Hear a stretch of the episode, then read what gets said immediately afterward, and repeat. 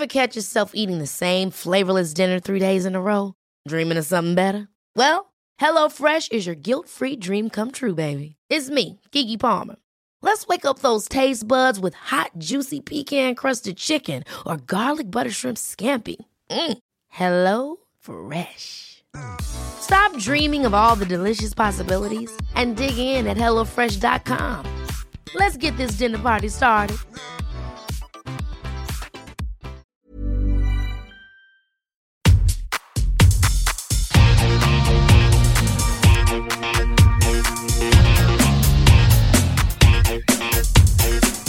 Hola, soy Cristina Mitre, periodista y autora del blog de Beauty Mail. Bienvenidos a mi podcast, donde todas las semanas charlaré con los mejores expertos de la cosmética, la nutrición, el fitness y el bienestar, para que te sientas bien y te veas mejor.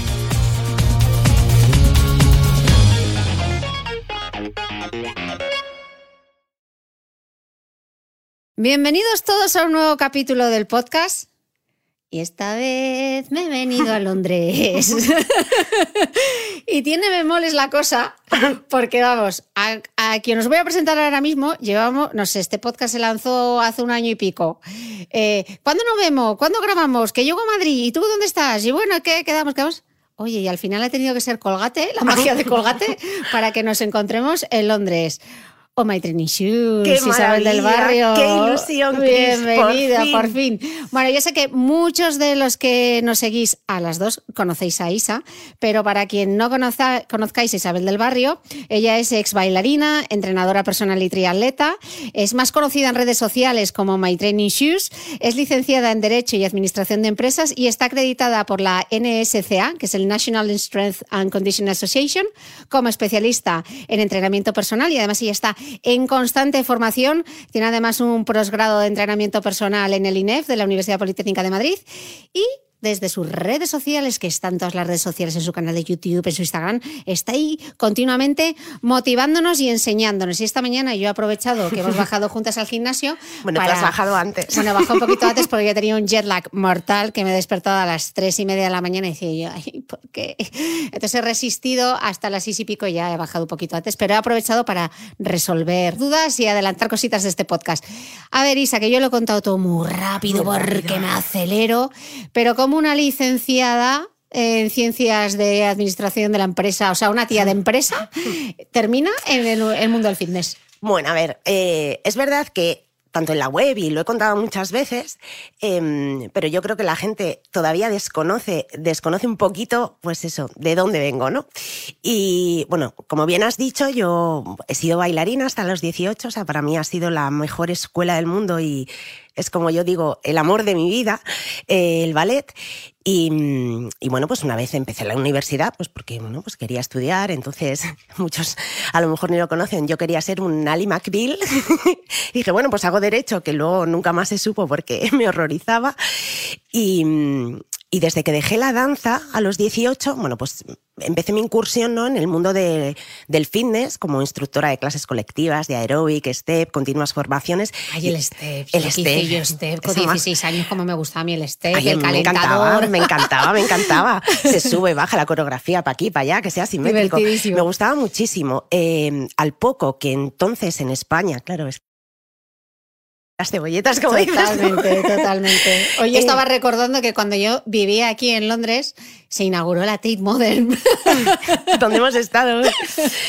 Pero, y, y bueno, pues entonces en España estaban es- empezando, o sea, realmente aparecer los programas de Les Mills, eh, que me hice todos así de una tacada, y empecé, bueno, pues un poco en el mundo del fitness de, de esa manera, ¿no? En el mundo, sí, del fitness, de los gimnasios, reciclajes, formaciones, y entonces lo compaginaba, bueno, pues primero con la universidad, luego entré en una empresa privada en la que pues fue como el máster del universo, Eh, luego me fui a Estados Unidos a seguir estudiando, regresé, estuve como profesora docente en la universidad pública en carreras bilingües y, y a todo esto, yo el mundo del, del fitness, de, bueno, del deporte, o sea, siempre he sido deportista, he sido la oveja negra de la familia que allá donde fuera iba con My Training Shoes, de ahí el nombre. Y mm, entonces era, bueno, pues un complemento, un hobby, pero que casi se convirtió en mi trabajo porque eh, cuando trabajaba en la empresa privada, pues salía tarde, iba corriendo con el coche porque tenía que dar clases, los fines de semana también trabajaba o tenía formaciones. Y mm, de hecho, cuando estuve aquí viviendo en Londres, estuve trabajando, eh, dando clases de body combat y body pump en una cadena de gimnasias aquí también. Y, bueno, pues eh, pasan los años y con la empresa privada hasta que dije, mira, ya hasta aquí, eh, no quiero trabajar en una empresa eh, en la que no valoren mi trabajo. Tenía en la cabeza, bueno, pues la idea de, hacer un blog mm, que entonces yo seguía muchos blogs de, de, moda. ¿Eso fue? ¿Qué año fue eso? Pues en 2013. En 2013, que todavía, o sea, había blogs de moda, pero de fitness. Ninguno. Ninguno. Ninguno. Y mm, bueno, yo entonces estaba trabajando en Orense, en una empresa internacional de moda, y, mm, y, bueno, pues tenía esa idea en la cabeza, claro, como me había ido de Madrid a Orense, pues la dejé un poco aparcada y ya pues dije, mira, esto lo tengo que sacar sí o sí. Tuve la suerte, bueno, entonces, claro, te estoy hablando a lo mejor de septiembre de 2013, dije, bueno, quiero esto, tenía las ideas muy claras, contacté con una persona que me hiciera la web, lo que quería comunicar también quería comunicar deporte, fitness, pero por otro lado también la moda deportiva, que no había con nada. estilo, que era tu claim. Era el claim. el, claim del principio, el claro, suda con estilo, me acuerdo perfectamente. El suda con estilo porque no había nada de moda deportiva entonces. Y un buen día creo que te mandé un tweet, un mensaje por Twitter y fuiste la primera persona que me contó texto y, joder, me emociona un montón, Chris. y aquí estamos grabando un podcast. no, pero me emociono mucho porque hoy, lo, hoy o ayer lo hablaba con, con Marichu, tu, tu, compañera, dije, joder, es que es la primera persona que confía en mí, que me mandó un Twitter. Y claro, como entonces no había nada en. Es que no había. En, aquí en España. En 2013, parece curioso, pero el, el mundo del fitness online en español había muy poca gente con blogs de fitness. Eh, surgió el tuyo, yo empecé a hacer mis cosillas de running, eh, Paula Inspirafit empezó también, pero eh, no, había nada. no, había nada. No había nada, entonces es verdad que bueno, fue el momento perfecto, porque fue cuando la carrera, el running popular, sí, la carrera popular eh, empezó a despuntar, que el crecimiento desde entonces ha sido exponencial. Tú estabas con mujeres que corren, que de hecho yo seguía de Beauty Mail, y, de hecho, posteriormente, la primera vez que te vi fue en, una, quedada, en enero de mujeres que corren. Y, y, fue, pues, no te voy a decir suerte, porque creo que me lo ocurre mucho y siempre me ha gustado, bueno, pues al final me gusta divulgar, que la gente entrene con cabeza. Es un poco como el objetivo que quería era bueno, que la gente aprenda a entrenar, em, que lo haga con cabeza. Luego, pues me he especializado mucho más en el tema de carrera. Al hacer triatlón, también al conocer a José, pues eh, aprendo constantemente. José Acosta, tu pareja, que es también entrenador personal, experto en. Sí, bueno, experto en, 50 millones de cosas. 50 millones de cosas. Y, y entonces era un poco la idea, ¿no? De enseñar a la gente, porque también es verdad que entonces no había mucha información, ahora hay demasiada información, hay que tener un sentido crítico para decir esto sí, esto no. Mm. Hay información excelente, o sea, buenísima, pero hay otra que es un poco peligrosa mm. tratándose de temas de salud, ¿no? De, hecho, tu libro es curioso porque tu libro se titula Correr es algo más. Eh, se supone que es un libro de running y uno lo primero que se encuentra es el core. El core, sí, es el... ¿Por qué, ¿Por qué empezamos hablando del core en un libro de running? Yo pensé que íbamos a hablar de las piernas, los glúteos, y no, es el mm, core. Explícanos qué es el core y por qué empiezas con el core. Bueno, eh, tengo que decir para los que no hayan leído el libro que, bueno, fue una experiencia bastante eh, intensa. escribir un libro, eh, del cual Chris me hizo el prólogo, todo hay que decirlo.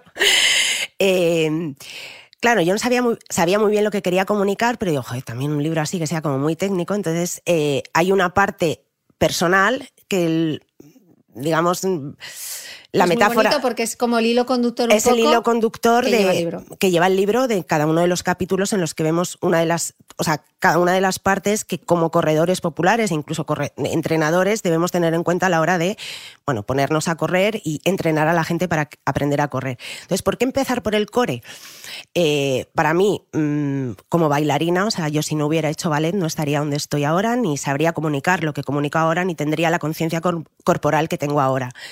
Y el core, mm, como su nombre indica, es el centro de todo. Es la faja abdominal, ¿no? Para que la gente lo visualice. Claro, yo lo estoy ahora mismo enfocando un poco como, bueno, ¿por qué el core? Eh, bueno, pues porque literalmente es el centro de todo, desde el punto de vista eh, de nuestra fisionomía, eh, es la parte que conecta, por un lado, las extremidades superiores con las inferiores, pero el core no es solo el six-pack que todo el mundo entiende para nada.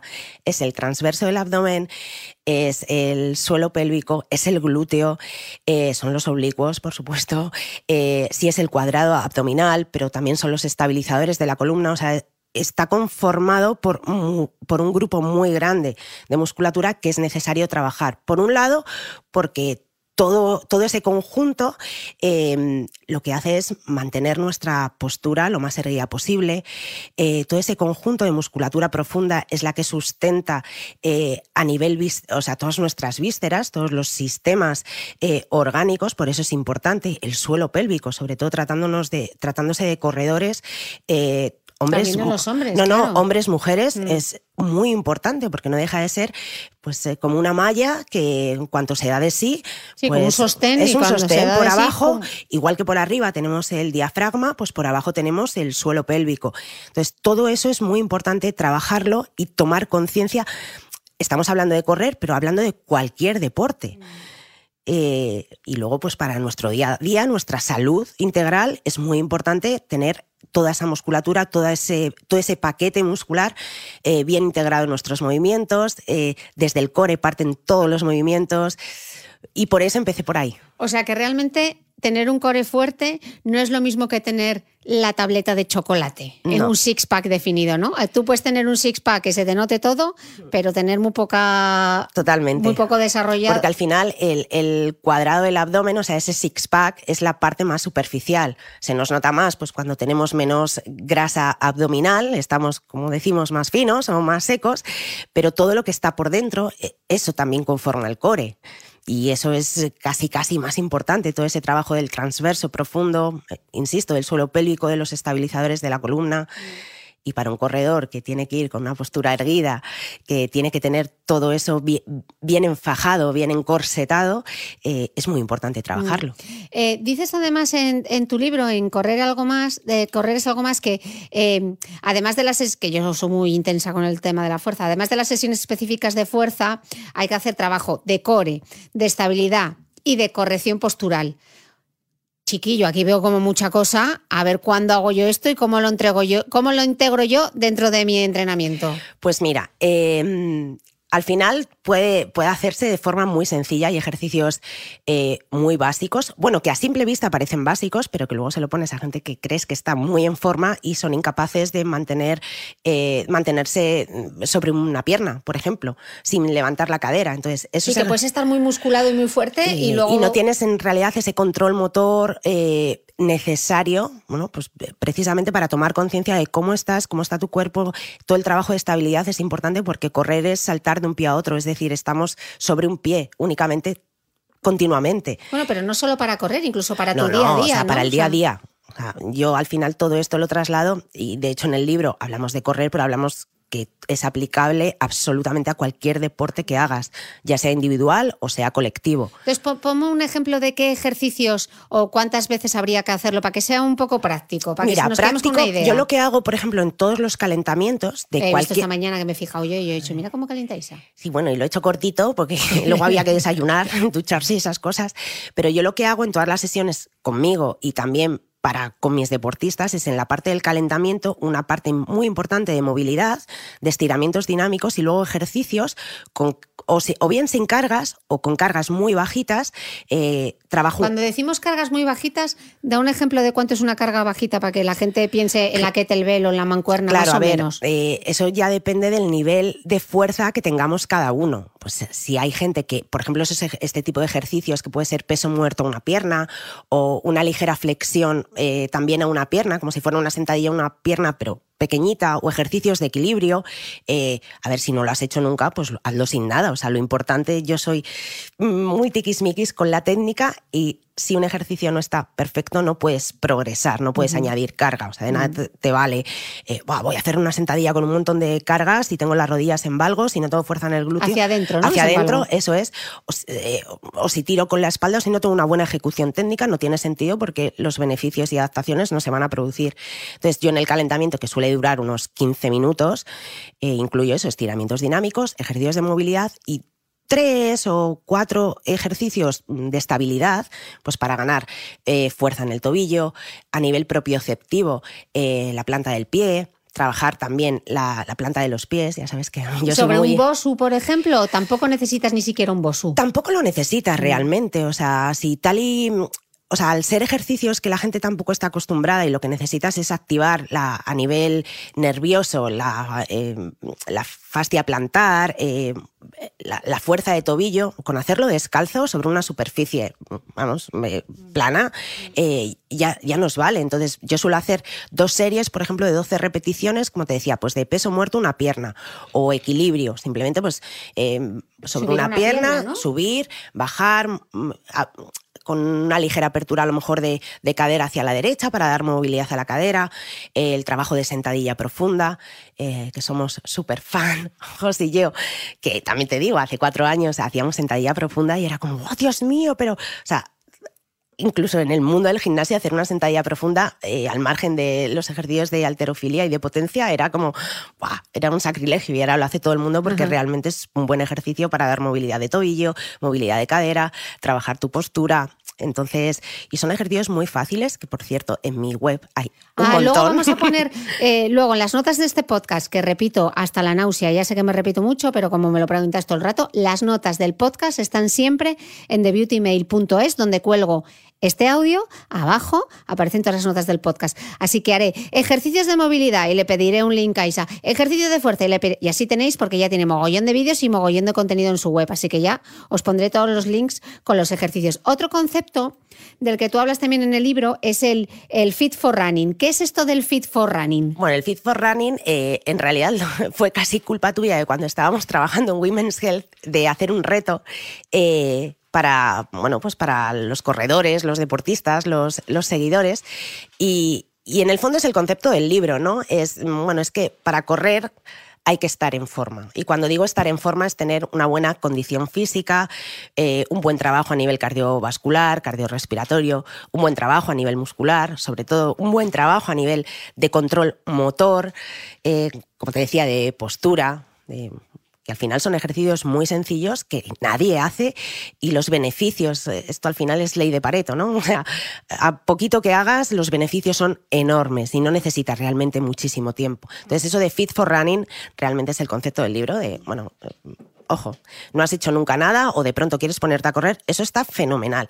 Pero primero tienes que estar en forma, porque si tienes una mala postura, eso lo vas a trasladar a la carrera. Si no tienes fuerza en el tobillo, es, es más fácil que tengas una torcedura de tobillo, una lesión, que tu técnica de carrera sea mm, deficiente o no tan óptima como podría, eh, a nivel cardiovascular, claro, es que corro y es que a los 10 minutos no puedo. Bueno, pues no pasa nada, puedes empezar caminando, puedes hacer otro tipo de trabajo cardiovascular para desarrollar una buena base aeróbica. Entonces, claro, la mm. gente que, me viene a entrenar, eh, las primeras semanas el trabajo, hay apenas trabajo, apenas hay trabajo de, de carrera, es todo trabajo eso de movilidad, de técnica, control postural, control motor, empezar con el trabajo de autocargas, luego empezar con cargas. Autocargas es con tu propio con peso tu propio corporal. peso corporal y, a partir de ahí, pues el trabajo de técnica de ejercicios básicos de toda la vida que luego vamos a incluir en las sesiones de fuerza en sentido estricto. ¿Qué son esos de ejercicios básicos de toda la vida? Pues de toda la vida. De fondo de armario. De fondo de armario, esto es lo típico. Sentadilla, los lanches o subida a cajón, eh, saltos verticales, el press de banca, eh, una dominada, que son... Vamos, que para estar en forma, Isa, no hay que colgarse del TRX y hacer que parezcas del Circo del Sol, ¿no? No, eso jamás, eso jamás. Bueno, a mí el TRX me encanta, además creo que es una herramienta súper versátil, muy útil. Pero que no hay que hacer acrobacias. No, para nada y menos cuando eh, el ejercicio de forma sencilla no se sabe ejecutar correctamente, que ese es el problema, que a veces es, no, es que me pongo, es que no noto evolución, es que me pongo cargas, claro, porque no estás trabajando realmente bien, no, no estás concentrando ni poniendo la atención en qué musculatura está, está trabajando, que es un punto, o sea, que a nivel científico está demostrado que cuando ponemos atención en qué musculatura está implicada. un poco como el mindfulness aplicado al fitness, ¿no? O sea, estar pensando eh, cuando estás haciendo ese ejercicio, exactamente, estoy trabajando el tríceps, estoy trabajando el bíceps, me tengo que notar el, que eres capaz de saber, ¿es el glúteo medio? Totalmente, y ya no mm. solo que tomas conciencia de lo que estás haciendo, sino que eh, a nivel neural y a nivel de adaptaciones eh, se producen de forma mucho más rápida cuando somos conscientes y ponemos toda la atención en qué estamos haciendo, cómo lo estamos haciendo y cómo nuestro cuerpo reacciona ante, ante ese movimiento. Estabas hablando de lo que nos ocurre cuando comenzamos, pero en el libro también apuntas lo que nos pasa cuando avanzamos, ¿no? Porque hay una frase en el libro que tú dices que, que muchos entienden que, que correr significa entrenar mucho, muy rápido y como mucho tiempo. Y que sí que es cierto que para mejorar hay que entrenar pero que depende de cómo entrenes, de cómo lo hagas, eh, mejorarás antes o de hecho no lo harás. Entonces, ¿cuáles son, una vez que ya hemos, estamos en el segundo nivel, en el Mario Bros, eh, cuáles son los errores más comunes? El error más común es no tener paciencia porque al final, como todo, necesitamos paciencia y hay gente que eh, a nivel genético, em, a nivel fisiológico, pues tiene adaptaciones eh, mucho más rápidas que otras personas. Entonces, de ahí que sea muy importante la individualización. Por otro lado, es como, ah, no, es que mi compañero corre esto, mi vecino corre esto, pues yo también. Eh, ah, ¿qué, ¿qué es que tengo que correr no sé cuántos mil kilómetros? Pues mira, no es necesario correr, sobre todo teniendo en cuenta que estamos hablando que somos corredores amateur que muchas veces queremos o emulamos eh, los volúmenes de trabajo e intensidades de gente profesional, de gente élite, que nosotros pues no, no podemos hacerlo. Uno, porque no, nuestros condicionantes son diferentes. ¿Vale? Un deportista élite se levanta, entrena, descansa, tiene un fisioterapeuta, eh, vuelve a entrenar, pero es su trabajo, solo vive para ello. Nosotros nos levantamos pronto, eh, descansamos eh, poco y mal, eh, tienes hijos o no, y tienes mil responsabilidades y tienes un tiempo X para entrenar. Entonces, con ese tiempo tienes que sacar el máximo rendimiento. Yo siempre digo, y mucha gente me dice, pero en serio, si tienes cuatro días para entrenar o cinco días para entrenar, por ejemplo, la carrera, no corras todos los días ni muchísimo menos. Ya es la pregunta habitual, ¿no? De, pero ¿cuántos días corres, Cris? Bueno, yo, hombre, para la maratón sí que corrí mucho, pero yo esta última media maratón eh, de hace dos semanas en Barcelona he corrido dos días a la semana. También es verdad porque ya has llevo hecho tu mejor marca personal. Sí. Hombre, también es verdad porque llevo otro volumen de trabajo, porque lo mm. estoy combinando pues con la, eh, bici, eh, la natación. Pero claro que eso es algo que me pasa a mí ahora y a ti en otro momento mm, puedes entrenar más o menos o necesitas más o menos volumen, pero no hay que correr eh, ni siquiera hasta la extenuación. La gente no entrena en zonas de trabajo aeróbicas, siempre va, según José, que además lo dice mucho, van glucolíticos perdidos. O sea, empiezan a correr y ya están... Con el glucógeno ya a tope. A ¿eh? tope. Y eso, uno, no es bueno porque a nivel orgánico se produce un estrés eh, brutal, de, de, todos los sistemas, a nivel cardiovascular se produce un estrés cardiovascular que si encima no recuperas y al día siguiente vas a correr otra vez otro total, pues bueno, una semana te puede funcionar, pero... Que no corráis como pollo sin cabeza. No, no, o sea, luego además, esto es lo de siempre, si todo se ve el día de la competición. Y no es que hoy me he puesto malo, no es que hoy no ha salido el día, es que hoy... No, mira, es que ya has llegado al día de la competición, el día de tu prueba, has llegado sobreentrenado, sin descansar y y no, y, esos resultados que esperabas no llegan. Ahí es cuando viene la frustración y eso es una pena. Entonces es decir, mira, pues tengo poco tiempo, tengo cinco días para entrenar, pues corro dos o tres, otro día me hago mi entreno de fuerza, otro día me hago mi entreno de ejercicios de prehabilitación y ya está. Y ya está. Em, seguro que uno de los objetivos de muchos de los escuchantes de este podcast es eh, correr más tiempo y además retrasando la fatiga eh, cuanto antes. Para lograr estar en ese estado de forma, ¿qué es lo que hay que hacer? Porque claro, eh, error habitual, eh, es que quiero correr una maratón y me meto kilómetros y venga de kilómetros y venga de kilómetros. O ni siquiera quiero correr una maratón, simplemente quiero empezar a correr y entonces más tiempo y más tiempo. pues que no existe una planificación adecuada del entrenamiento. Entonces, al final, objetivo es ser más económico, eso por un lado lo, se logra con el gesto técnico, O sea, tratar de que nuestra técnica de carrera sea lo más económica posible para que el gasto energético pues, sea menor y por otro lado teniendo pues, unos niveles, unos umbrales eh, bien trabajados, un umbral aeróbico. Mm, ¿Qué es pues eso de trabajar en tus umbrales? Eh, bueno, aquí ya nos metemos con que recomendación, o sea, yo no entreno a nadie sin que se haga una prueba de esfuerzo, uno, a nivel de salud, para ver cómo está, y dos... ¿Y te da igual que vaya a correr una media maratón, un 10K, un 5K o da lo igual, que sea? Da igual. Uno, a nivel de salud, a nivel preventivo, saber cómo estás, cómo está tu corazón, y dos, porque si yo tengo que entrenar a alguien, que lo hago en función de sus zonas de entrenamiento, en función de sus umbrales, eh, necesito saber dónde están esos umbrales y qué es lo que hay que mejorar, si hay que mejorar consumo máximo de oxígeno o hay que mejorar su base aeróbica. Y el problema real es que la gente no entrena, o sea, entrena muy arriba siempre. O sea, con el corazón a mil por hora, quieres Eso decir, es, muy arriba, en zonas como yo llamo zonas competitivas, pero bueno, zona de máximo estado estable de lactato o muy cercanas al consumo máximo de oxígeno. Eso aparte que se o sea, es un estrés. Y ahora dirán, ¿y eso cuántos, cuántas pulsaciones serán? Claro, eso cuántos, pues depende, porque Chris a lo mejor lo tiene en 170 y yo mi consumo máximo de oxígeno lo tengo en 168. Y hay gente que lo tiene en 200. Entonces, es totalmente individual, individual. De ahí la importancia de una prueba de esfuerzo. Eh, siempre lo recomiendo con análisis de gases, pues para ver realmente todos los valores y a partir de ahí establecer en qué zonas cada persona tiene que entrenar. Y el problema es que muy poca gente entrena en zonas aeróbicas. ¿Qué significa entrenar en zona aeróbica? Cuando, no vas ahí a tope de power, ¿no? En zonas eh, a nivel, ¿vale? Ya no nos metemos en pulsaciones. Sí, pero para que nos entienda. A nivel de que vas mm, paseando a mis Daisy, o sea, muy fácil, un nivel conversacional. Eh, claro, yo a la gente que entreno al principio es como, pero es que no voy rápido, ya es que no tienes que ir rápido, es que tienes que desarrollar tu corazón, tienes que eh, enseñar a tu cuerpo a que realmente oxigene bien, eh, que utilice eh, la oxidación de las grasas como sistema energético, porque de eso tenemos mucho, ¿vale? Al final es explicándolo muy fácil. Eh, tenemos dos tipos de gasolina, ¿no? Un tipo gasoil y gasolina que se que nos vamos, que vamos al saco, pero se, se gasta muy rápido, ¿no? Claro, vamos a utilizar el gasoil porque de eso tenemos mucho cuando ya empezamos a trabajar a intensidades muy elevadas, que ahí es cuando realmente necesitamos glucógeno, bien muscular, bien hepático, claro, eso se acaba. Y como se acabe, ahí ya llega la pájara. La pájara, la fatiga, y ahí es lo que hay que evitar. Entonces, el trabajo a intensidades muy bajas no solo es beneficioso a nivel mitocondrial, a nivel de oxigenación de la sangre, de limpiar la sangre, a nivel, como te decía, de enseñar al cuerpo a que aprende a utilizar eh, la oxidación de las grasas como sistema energético y sobre todo para no estar eh, a nivel orgánico estresado. Mm. Pero eso no significa, Isa, que tengamos que hacer todos los entrenamientos eh, en, esa zona. en, esa zona. porque luego por eso hacemos series que ahí le pegamos un buen chute o cambios de ritmo o tal. o sea que en la variedad está el gusto, ¿no?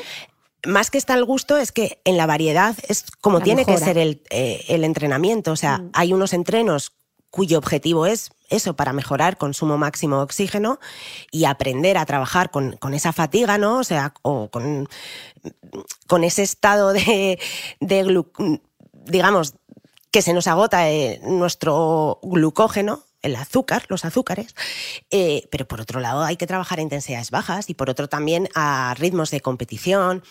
O sea, pero eso necesitas, como decíamos, una prueba de esfuerzo en la que te diga tu umbral aeróbico o tu umbral láctico, que en realidad se llama umbral láctico, es este. Y tu umbral 2 mm, de consumo máximo de oxígeno es este.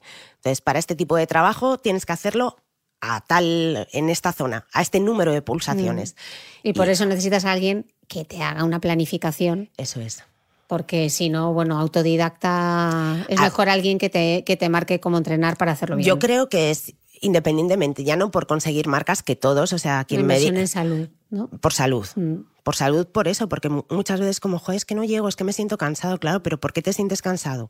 Porque no estás entrenando bien. Porque no estás entrenando bien, porque tu cuerpo está inflamado del estrés eh, que llevas. Porque tienes el cortisol ahí arriba. Entonces, o sea, hay muchas cosas mm. y por eso es importante. Ever catch yourself eating the same flavorless dinner three days in a row? Dreaming of something better? Well, HelloFresh is your guilt-free dream come true, baby. It's me, Kiki Palmer. Let's wake up those taste buds with hot, juicy pecan-crusted chicken or garlic butter shrimp scampi. Mm. Hello Fresh. Stop dreaming of all the delicious possibilities and dig in at HelloFresh.com. Let's get this dinner party started. Hey, it's Ryan Reynolds, and I'm here with Keith, co star of my upcoming film, If, only in theaters, May 17th. Do you want to tell people the big news? All right, I'll do. Sign up now and you'll get unlimited for $15 a month in six months of Paramount Plus Essential Plan on us. Mintmobile.com slash switch. Upfront payment of $45 equivalent to $15 per month. Unlimited over 40 gigabytes per month. Face lower speeds. Videos at 480p. Active Mint customers by 531.24 get six months of Paramount Plus Essential Plan. Auto renews after six months. Offer ends May 31st, 2024. Separate Paramount Plus registration required. Terms and conditions apply if rated PG. Otra cosa súper interesante eh, que hablas de ello en el libro es el yoga para los pies. ¿Qué es esto de yoga para los pies? Que es un concepto que también me gusta mucho. Bueno, es el tuga, se suele llamar. Eh, claro, yo como bailarina, o sea, para mí la herramienta como una bailarina son los pies, pero es que para un corredor o cualquier deportista son los pies, porque son la base que sustentan nuestro propio peso corporal. Y, y, o sea, y ese peso que por la gravedad va hacia abajo. Entonces, el trabajo de los pies y más en un corredor es súper importante, casi lo más. A nivel propioceptivo, o sea, ese sistema sensorial, tenemos infinidad de terminaciones nerviosas en los pies. Eh, como te decía, al ser nuestro apoyo, si tenemos unos pies débiles, una articulación poco móvil, en este caso la articulación del tobillo, y poco fuerte, pues esto es, vamos, Mecánica pura. Mecánica pura y si lo asimilamos con conceptos arquitectónicos, si los cimientos no están bien, el resto va a ir mal. Con lo cual, si tu pie eh, está rígido, si tu fascia plantar no es flexible, si tienes un sistema propioceptivo que está, como digo yo, a El equilibrio, ¿no? Para que nos entendamos. La propiocepción es como el equilibrio, ¿no? No, o sea, en realidad el sistema propioceptivo es un sistema sensorial, ¿vale? O sea, podemos trabajar la propiocepción de las manos o mm, puedes trabajar con los ojos cerrados eh, para ver precisamente cómo está, qué es lo que, lo, qué es lo que percibes, ¿no? Pero es verdad que a través de los pies, eh, que son nuestro sustento, pues si, si, no recibimos información o la recibimos mal, nuestro equilibrio efectivamente es peor. Y ya hemos dicho que en la carrera vamos de un pie a otro, por eso es muy importante. De hecho, tú recomiendas que todo lo que tiene que ver con la movilidad articular y los estiramientos que se haga descalzo. Y el trabajo de fuerza. Mm. Y, o sea, yo de hecho entreno prácticamente descalza, casi siempre. Eh, como te decía, los Incluso para hacer un peso muerto y para una sentadilla con una barra. Sí. Hombre, en esos casos tienes que tener cuidado, sobre todo si estás en un, en un, gimnasio, mm. eso es, porque hay peso que se te puede caer en el pie y te puede destrozar. Pero, por ejemplo, lo que te decía, en los calentamientos y en el gimnasio los hago descalza, trabajo además los pies, hago pues mis ejercicios que hacían ballet, punta, flex, mover los dedos, elevar los talones, eh, también eh, pequeño masaje miofascial con pelotita, pues eso, pelotitas de estas, o bien de golf o de tenis. Em, y luego trabajo de los ejercicios de movilidad los hago descalza, los ejercicios eh, unipodales los hago descalza, porque al final la zapatilla te resta información. Claro, por, eso, ah. por eso decimos que es tan importante el, todo el entrenamiento de fuerza, no hacerlo, aunque a mí me estáis viendo porque son las únicas zapatillas que me llevaba a Dubái de momento, eh, hacer el entrenamiento de fuerza no con las zapatillas de correr, sobre todo dependiendo del drop de la zapatilla que lleves, porque pierdes mucho contacto con el suelo. El suelo. Y de hecho cambia mucho el ejercicio, vamos, yo lo veo en, mis clientes, en mis deportistas, cuando eh, lo hacen descalzos a cuando no. Los ejercicios de equilibrio, los ejercicios, pues eso, el peso muerto una pierna, eh, la sentadilla una pierna. Eh, cuando les quito la zapatilla, el pie, claro, como digo yo, los dedos tratan de agarrarse al suelo, eh, se activa muchísimo más la musculatura del tibial anterior, el tobillo em, empieza a fortalecerse, entonces por eso me gusta, me gusta mm. hacerlo descalzo. Em, este es un tema un poco controvertido. Tú hablas en el libro que mm, es un tema controvertido que ya hemos sacado más aquí en el podcast, entonces quiero saber tu opinión. Eh, tú dices en el libro que eh, las disciplinas de trabajo cuerpo-mente, como es el yoga o el pilates, en el universo del fitness están ayudando mucho a tomar conciencia de lo importante que es tener eso, pues un cuerpo flexible, armonioso, eh, con las articulaciones con amplios rangos de movimiento y que no se queden limitadas. Eh, entonces la pregunta es, ¿son complementos o por sí solo sirven para estar en forma? De forma aislada, dices. Es decir, hago... Solo hago yoga o solo hago pilates. ¿No A sirven ver. para estar en forma? A ver, no está el Pilates de verdad, el Pilates con máquinas, como Joseph Pilates lo creó, es un programa de entrenamiento muy intenso. Pero ahí, por ejemplo, no tienes la parte cardiovascular. No tienes el trabajo cardiovascular, hay un trabajo con poleas, trabajo de fuerza que está muy bien, trabajo de control postural, que o sea, es fantástico el trabajo con el reformer, eh, con la silla de pilates, pero te falta, por ejemplo, la parte cardiovascular. El yoga, el yoga me parece, bueno, también es verdad mm, que hay infinidad de disciplinas, hay unas disciplinas más de meditación, más mente, otras más físicas, que está muy bien, pero a ver, siempre digo, mejor eso Que nada. que nada. Mm. Eh, como deportista, corredor popular o mm, como deportista X o triatleta, creo que son complementos mm, más que necesarios. Más que necesarios también para conectar un poco con esa parte interior que a veces nos olvidamos y hace salim- Yo siempre digo que a mí el yoga, eh, perdón, el correr es como una meditación. De hecho, corro sin música, corro sola y me encanta porque es la parte que tengo para desarrollar mi creatividad, eh, hacer como mi to-do Estar list contigo, y sí. estar conmigo y conocerme. También me gusta ese punto ahí de sufrimiento, que no tiene por qué hacerlo todo el mundo, obviamente, pero, pero a veces hacemos como todo muy rápido, las cosas por hacer, como te decía, sin pensar en lo que estamos haciendo. Entonces es verdad que el yoga o mm, el trabajo un trabajo que nos saque un poco, eh, cierto, de la zona de confort, ¿no? Que dices, es que no hago yoga porque no tengo equilibrio, no tengo flexibilidad, no pasa nada. O sea, la idea no es hacer posturas imposibles, es simplemente que conectes con tu yo, saber cómo estás, hay días que estás muy nervioso, por eso no te salen bien los entrenamientos, eh, o que piensas que estás fenomenal y en el fondo mm, tienes una tensión interior provocada por X, un problema personal, un problema en el trabajo. Entonces, esa parte me parece importante, trabajarla. Vale, y respecto a las clases, porque es la pregunta habitual cuando decimos entrenamiento de fuerza, lo importante que es el entrenamiento de fuerza. Entonces la pregunta es, Isa, es que yo hago, eh, voy a clases de body pump y también hago clases de gap. Tú que vienes del mundo del fitness y de la clase colectiva, ¿qué, qué opinas? Vuelva. Mójate. No, yo me mojo, siempre digo, bueno, Mejor que nada. Eso es mejor que nada. O sea, prefiero a alguien que vaya a una clase de body pump y una clase de TRX o de, lo que sea a que no haga nada. o a que siga un- cualquier programa eh, de los que te puedes descargar en, en internet. Pero al final. em, Fuerza es levantar cargas, o sea, es levantar hierros de toda la vida. Sí o sí, o sea, no hay tu tía. A mí me hace mucha gracia. No, es que quiero tener el culito de tal. Bueno, pues déjate las gomitas, que está muy bien, a modo de activación, a modo de tomar conciencia, para eso son, o a modo correctivo, pero que si quieres tener un culo para arriba, o sea, tienes que levantar mucha carga, que el culo puede, o sea, que el glúteo es el mayor grupo muscular que tenemos. Y no es eh, ponerte a hacer eh, sentadillas con 10 kilos. Bueno, al principio sí, si no lo has hecho, pero hay que levantar hierros. Y es así, o sea, dicho, bueno, pues Bueno, tú lo dejas súper claro en el libro porque dices, entrenar la fuerza es vital, chimpún. Vital, vital. O sea, por tema de salud es vital.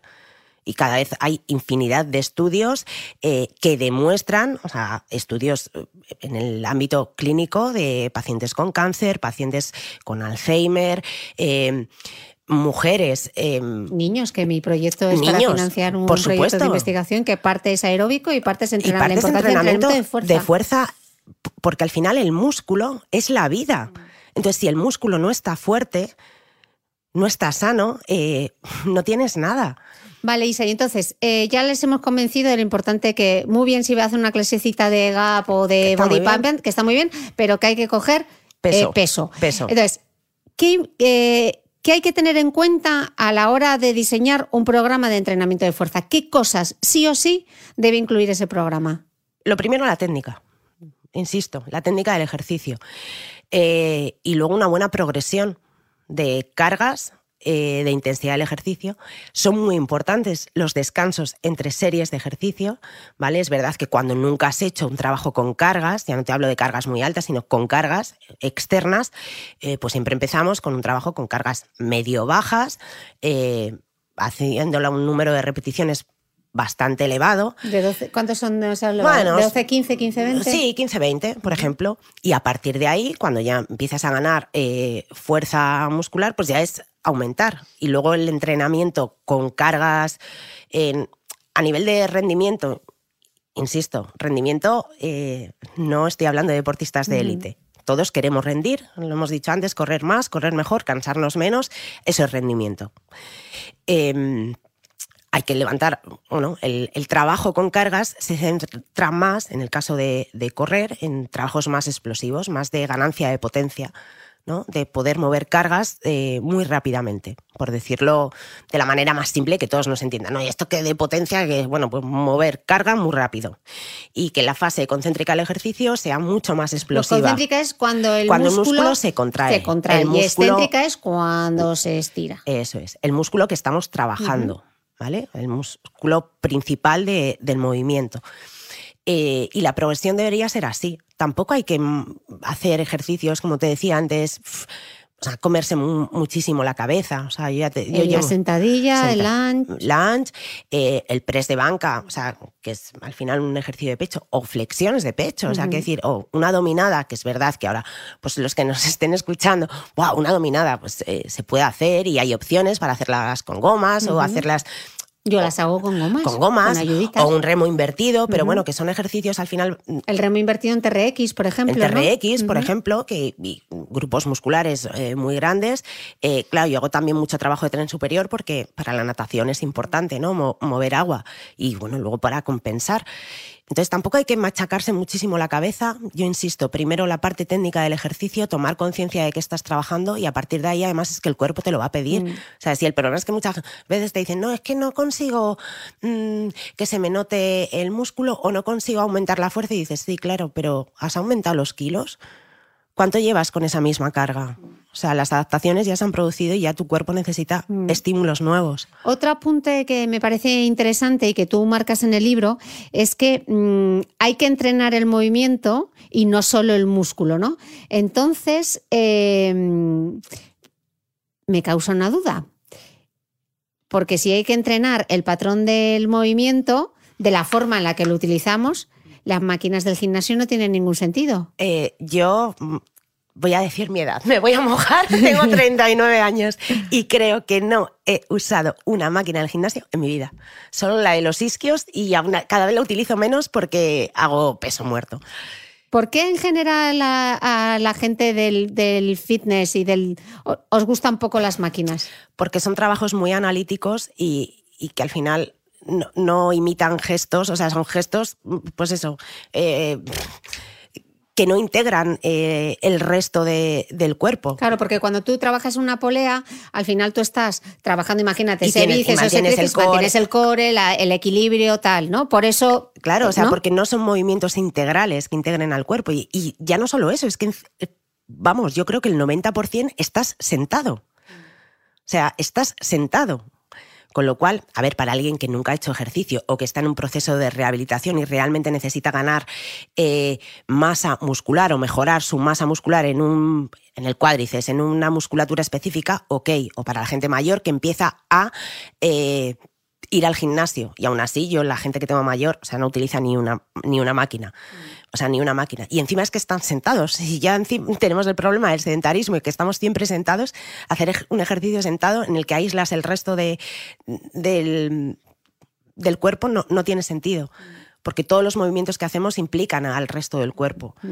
También en el libro eres, eh, como yo, bastante crítica con algunas cosas que vemos en, Instagram. Incluso dices que que no deberíamos abusar de frases del tipo no hay dolor, no existen límites, sin dolor no hay mejora, etcétera, ¿no? Tú defiendes que eh, ser excelentes atletas o buenos deportistas no depende tanto de la voluntad, sino de la voluntad de hacerlo bien. De hacerlo bien, mm. claro. O sea, es que eso de, no, es que si no te duele un montón, no me... A ver, siempre hay un punto de dolor eh, que todos debemos, mm, no voy a decir aceptar, pero tolerar.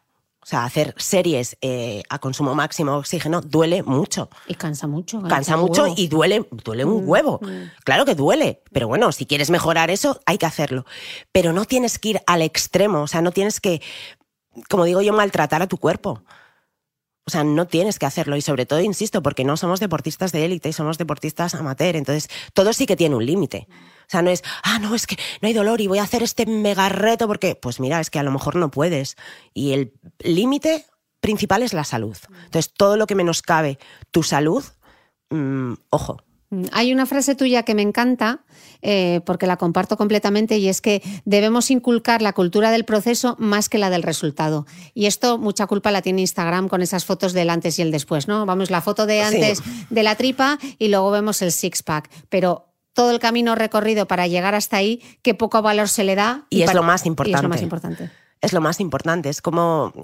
Y, joder, tú lo sabes, en la última maratón que hicimos, pues sí, al final llegamos y eso es guay, el colgarte la medalla, pero para mí lo importante y todo el proceso en el que he aprendido ha sido los meses de entrenamiento. Y es lo que te hace eh, tener un hábito, tener una disciplina, eh, aprender a conocerte, aceptar que hay días que, que no son tan buenos como a ti te gustaría. Entonces, realmente lo importante es es todo ese proceso. El no, mira, es que tengo un trabajo, llego a las nueve de la noche a casa o a las ocho, tengo que hacer la comida para los niños, llevarlos al colegio. O sea, eso es lo importante, que sacas tú media hora para poder entrenar. No el que tengas un six-pack, que vale, que es fenomenal, o sea, ok, pero El regalarte ese tiempo también, ¿no? Y disfrutar de un cuerpo sano, que es del. un al cuerpo final- sano y que Mm. tú estés bien. Y tener la energía. Si tú estás bien, tu entorno va a estar bien. Entonces yo, por ejemplo, ahora la gente que nos viene al estudio, no, tal, no sé qué, digo, mira, lo importante es que en tu día a día te muevas y que estés bien. Y a partir de ahí, una vez que consigas eso y que crees ese hábito, ese, pues mira, ya... Que forme parte de tu estilo de vida. Y que además tengas ganas, que, que un día no puedes ir al gimnasio, no puedes salir a moverte, no puedes salir a caminar, no que te sientas mal, pero sí esa necesidad de, jo, es que mi cuerpo me lo está pidiendo, es que necesito moverme, eso es lo importante. Y a partir de ahí luego ya vamos subiendo escalones. Bueno, pues ahora sí, ahora ya que tengo esto, quiero ese six-pack. Vale, pues trabajamos para eso. O ahora que ya tengo esto, ya me encuentro fuerte, ya tengo ganas, eh, voy a correr un 5K o un 10K. Eso es importante. Sí, sobre todo la gestión, lo que hablábamos antes, ¿no? La gestión de las expectativas, que no esperemos ver resultados. Estamos tan acostumbrados en la cultura del ya todo y ahora que queremos empezar a entrenar y a la semana ya vernos. Pues eso es imposible. Imposible. O sea, eso es imposible y que no nos engañen, eh, dietas o mm, 20 días y estas no sé qué, o rutina de no sé, no existe. O sea, mm, chicos, chicas, eh, lo siento, o sea, me encantaría deciros otra cosa, pero si eso fuera verdad, pues estaríamos todos fenomenal, ¿sabes? Estaríamos todos como Elma Ferson y no, y tenemos nuestras cosas. Entonces, todo lleva su tiempo. tiempo. Y si quieres algo, tienes que priorizar en ese algo. O sea, no es, no es que quiero estar súper en forma, pero mm, eh, ya, cuando hay un pero, ya no, ya no. ¿Sabes? No, es que quiero no sé qué, vale, pues es que quiero perder peso, pues deja de comer un poquito menos, eh, muévete más. Que en el fondo es muy sencillo, pero tienes que querer. Claro. Eh, hablemos también de las lesiones, porque esto es súper habitual en el caso de los corredores populares, sobre todo en lo que hablabas antes, ¿no? El exceso de las cargas, el volumen y la intensidad. Eh, Dices tú en e- en el libro que el sobreentrenamiento suele traer consigo fracturas por estrés, descompensaciones musculares, roturas, inflamación, molestias, fatigas y por no hablar en el caso de las mujeres que últimamente veo muchísimas Isa con amenorrea, que es la retirada de la regla. Eso es un indicativo claro. Eso es peligro. Sí. Eso es peligro. Explico, cuenta un poco por qué.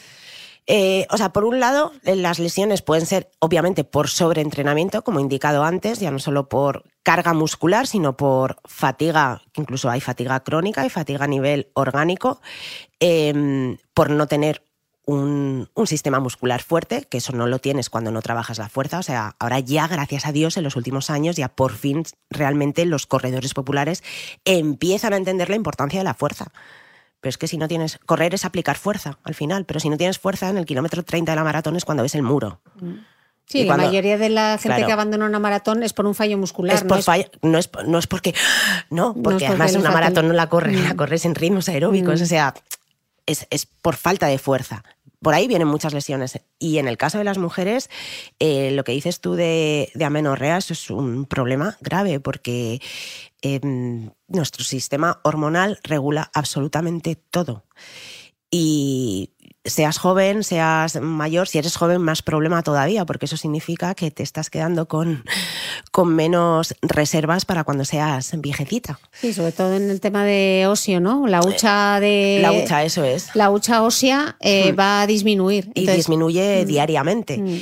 Y el tema hormonal, o sea, si no tenemos nuestro sistema hormonal regulado, nos afecta absolutamente a todo. Y ese sobreentrenamiento es porque eh, las cargas están mal distribuidas, porque no estamos descansando, eh, porque tenemos un, de- un porcentaje de grasa demasiado bajo. Es multifactorial. Yo, eh, es multifactorial, o sea, normalmente cuando te falta la, la regla, o sea, habría que, estudiar, ¿no? ¿Qué, qué está pasando? Obviamente, Eh, muchas veces es eso, falta de un porcentaje de grasa excesivamente bajo, mala alimentación, mal descanso, o sea, se juntan todos esos factores que afectan a nuestro, a nuestro si- sistema endocrino al Mm. final.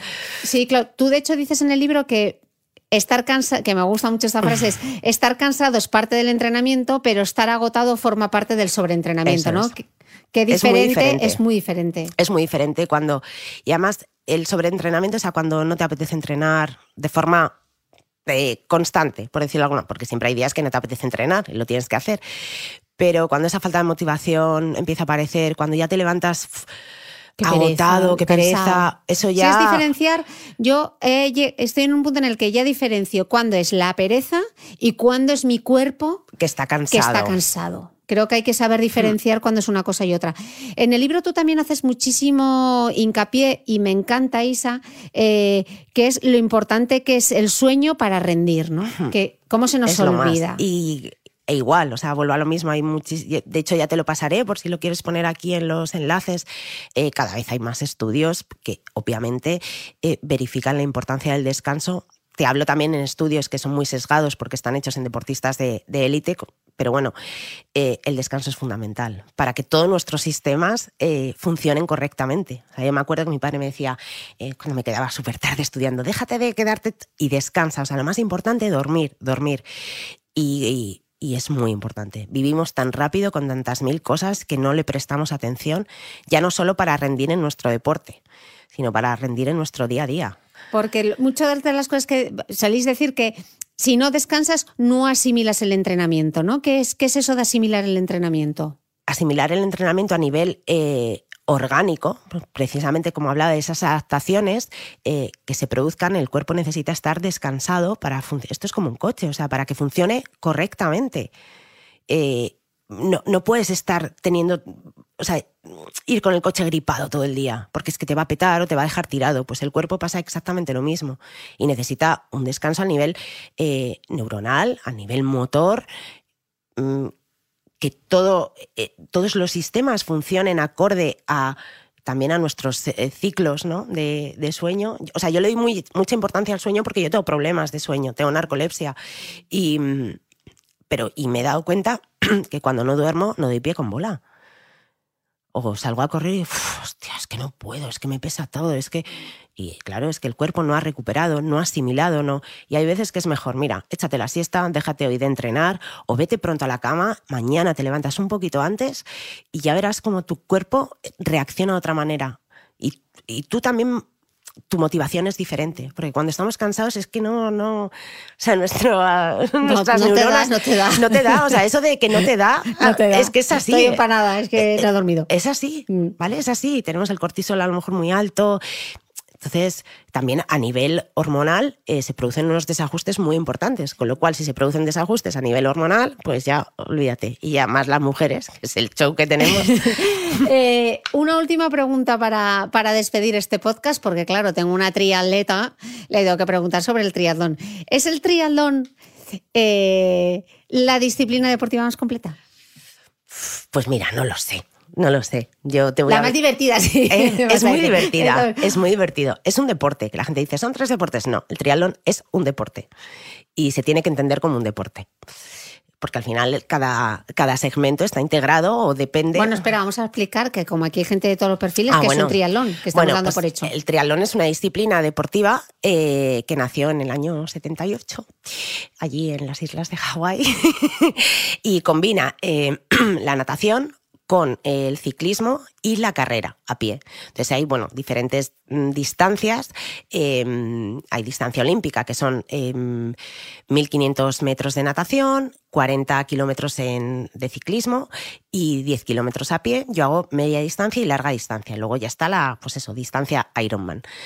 Em, que eso es un porrón, que todavía no es mucho. termina con una maratón, así que haceos una idea.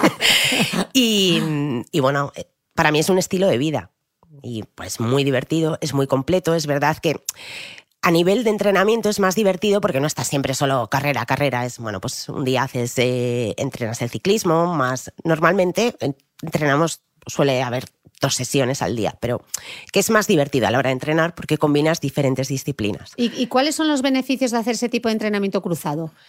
Uno, por ejemplo, en el caso de para los que son corredores, eh, en pretemporada es ideal si tenéis bici, tenéis la oportunidad, o bien bici de carretera o mountain bike, no hay impacto articular. Es decir, trabajas la parte cardiovascular, pero sin ese impacto articular que nos supone la carrera. Eh, también por cambiar la rutina, ¿no? Decir, es que estoy siempre. O sea, a mí este año entrenar la maratón Cristina, o sea, fue un infierno. Solo correr solo correr, eh, quería morirme. Yo decía, no puede ser, no puede ser. entonces, es muy divertido. La natación igual, puedes trabajar eh, series, por ejemplo, mm, series o sea, en zonas de trabajo de consumo máximo de oxígeno, sin ese impacto articular que suponen las series, por ejemplo, en pista. Eh, bueno, es más divertido. En el fondo es, más divertido. En la variedad está a gusto. Claro. ¿Para qué vas a hacer uno cuando puedes hacer tres? Claro, eso digo yo. Luego, eso sí, necesitas un poquito más de tiempo para entrenar. Más de tiempo, eso también, eso también. Eso también. Bueno, hemos tardado un año, pero lo hemos conseguido. Hemos grabado un podcast. ¡Qué alegría! ¡Qué alegría!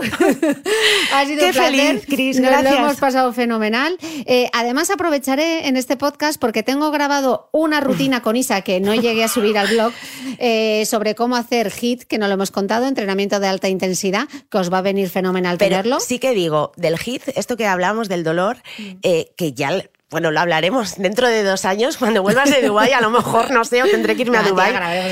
No, pero el hit, de verdad, o sea, de verdad, de verdad, eh, duele, duele, duele, duele. Sí. ¿Vale? O sea, no, es, claro, no es. 20 segundos de sentadilla, no, son 20 segundos o 30 de sentadillas all out. O sea, a todo lo que des. A darlo todo. A, darlo todo. Bueno, pues os subiré, también, os subiré también ese vídeo para que me veáis cómo, lo bien que lo hace Isa y yo cómo me voy arrastrando que no puedo con mi alma. ¿Qué va? Pero para que lo tengáis hay una rutina de hit, de tabata, para que lo probéis vosotros también.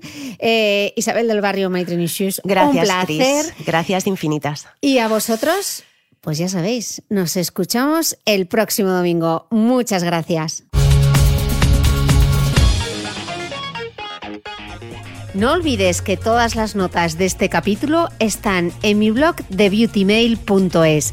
Además, si no quieres perderte ningún capítulo del podcast de Cristina Mitre, suscríbete a thebeautymail.es y a cualquiera de las aplicaciones en las que puedes escuchar mi podcast, como Spreaker, Apple Podcast, Spotify, Evox y YouTube.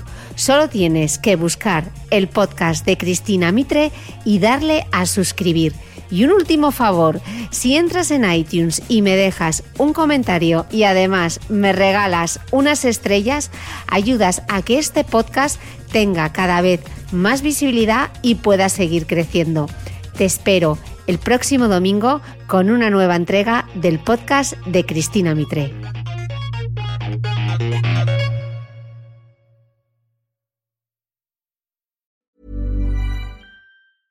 Ever catch yourself eating the same flavorless dinner three days in a row?